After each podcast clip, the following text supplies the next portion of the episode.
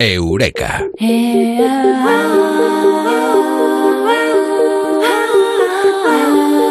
Seguimos repasando aquí en Eureka comportamientos, sentimientos, emociones. Hoy le toca el turno a la frustración.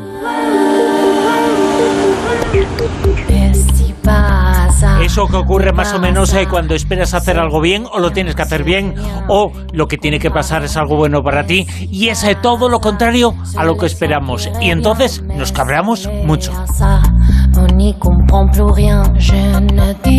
Todo es eh, mucho más complejo. Hoy vamos a saber algo más eh, sobre este sentimiento en Eureka con Amado Martínez. Amado, muy buenas, ¿qué tal? Buenas noches. Siento decepcionar a los que estaban pensando, ya queda menos para la lujuria. Ah, sí, exacto. Claro, están todos los sentimientos que estamos contando que tienen que ver con los eh, pecados capitales, pero este no es la lujuria. Eso es un pecado. Es que igual es eso, que no es un pecado han dicho que es un pecado. La lujuria es una bendición comparado con todo esto. Claro, además nada humano me es ajeno, menos pecado, que eso pecado suena como muy raro. Pero frustración, y estamos hablando de emociones y siempre empezamos definiéndolas, ¿sabes por qué? Porque es importante, porque a veces no sabemos lo que estamos sintiendo. Vamos por ahí como un poco marionetas. Y no es un pecado, es un sentimiento humano, un sentimiento que más o menos, ¿cómo lo podemos definir? Bueno, pues la frustración lo definiríamos como, como, si vamos al diccionario, la RAE también es lista, dice que es sentirse privado de algo, ¿no? Es la sensación de que nuestros intentos y expectativas se han visto malogrados. A veces eh, también un poquito de rabia por la imposibilidad de no haber podido satisfacer un propósito. Y el sentimiento de frustración yo diría que roza, se codea un poco con, con la tristeza, la decepción el desencanto, la desilusión.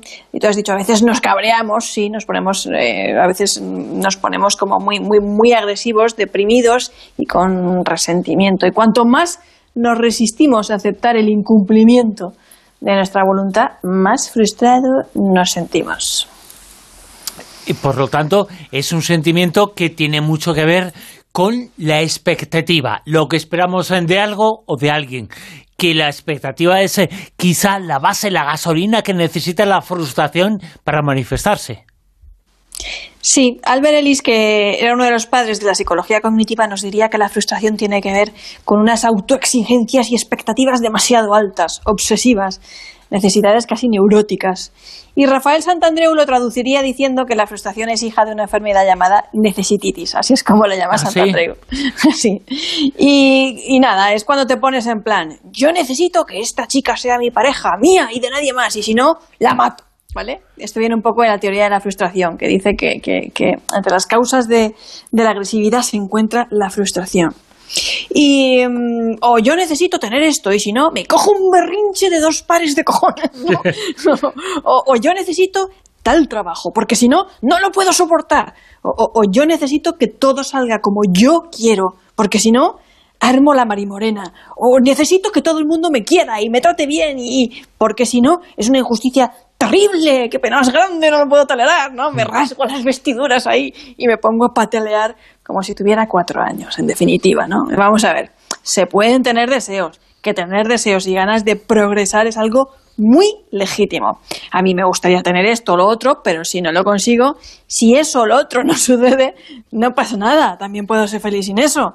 Ahora, si yo me digo que sin eso o lo otro no puedo vivir, pues ahí estoy abriéndole la puerta a la frustración y por ende a la infelicidad. O sea que cuidado con las expectativas demasiado férreas, no altas, ¿eh? porque todo el mundo tiene derecho a soñar con lo más alto, sino férreas, porque si te aferras a esas expectativas, con esa necesititis, con ese nivel de exigencia, acabarás descubriendo que es un nido de decepciones, porque, ¿sabes qué?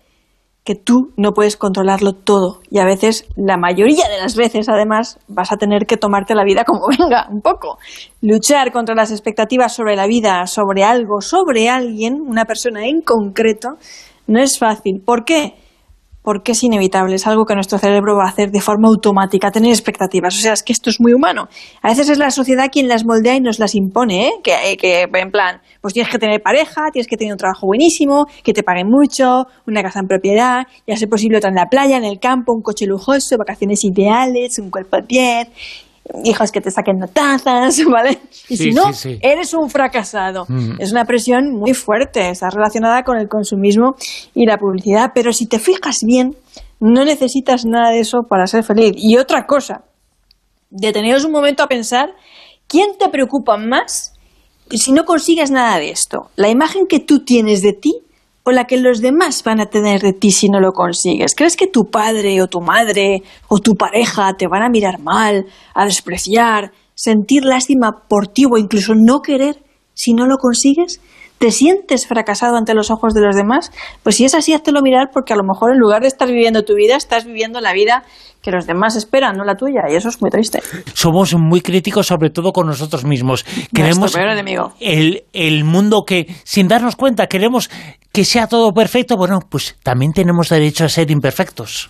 Claro, tampoco te frustres por no saber manejar frustración o, cuando te estés claro, es que, es que no todo el mundo puede ser tan perfecto como servidor, además. No, no, que no se puede, no se puede. aspiramos a ser como claro. tú. Es una emoción que sentimos todos. A ver, el camino de la gestión emocional es un proceso, yo creo, una cosa así como la bolsa, con subidas, bajadas, pero a largo plazo si eres constante revisando tu diálogo interno, los resultados se reflejarán en una mayor resiliencia y una forma suave de sentir esas mismas emociones que todos sentimos, así como un mayor control sobre ellas. Pero esto no va de no sentir, ¿eh? Que quede claro, no sentir no es sano, o sea, no sienten los psicópatas y poco más, ¿sabes? O sea, va de gestionar, no de no sentir. ¿Vale? Y la mejor manera de no decepcionarse es, dicen, no esperar nada y eso no está reñido con luchar por, por tus sueños, para nada. Acepta, fluye, permanece abierto a las posibilidades, al cambio, entrena tu capacidad de adaptación y tira la necesitis a la basura. Pero me pregunto yo, es una reflexión, eh, te la eh, traslado a pregunta, es no tener frustración ¿Significa o puede significar que igual somos eh, muy poco ambiciosos y necesitamos muy pocas cosas, somos muy débiles? No, no tener expectativas o estar abierto a la posibilidad no significa que tú no seas ambicioso ni que tengas eh, sueños, propósitos y aspiraciones. Puedes tenerlo, puedes luchar a, muerte y, trabajar por ellos y, y, si es lo que te hace feliz, pues tírale.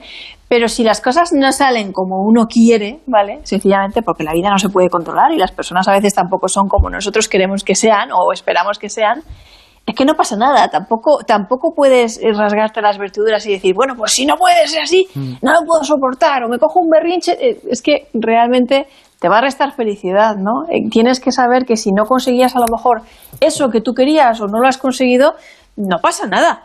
Puedes ser feliz, eh, puedes ser feliz igual, sin eso, lo puedes seguir intentando, pero sin que sea tu obsesión, sin que sea tu cárcel, ¿vale? No, no, no vamos tampoco a hablar de tirar la toalla, venga, pues no tengas expectativas, no hagas esto, no hagas lo otro, no, no se trata de eso.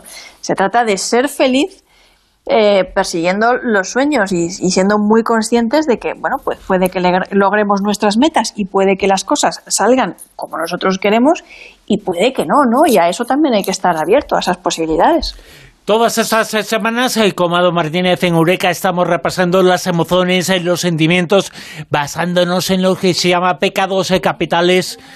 Uno de esos pecados, ese, y la gente lo pregunta y lo hemos dicho al comienzo, ¿cuánto es el turno de la lujuria? ya, llegaremos. Sí, llegaremos. sí. Porque por la hora pega claro, claro. bueno, por, la hora pega la lujuria matena casi casi, ¿eh? Lo bueno se hace esperar. Sí.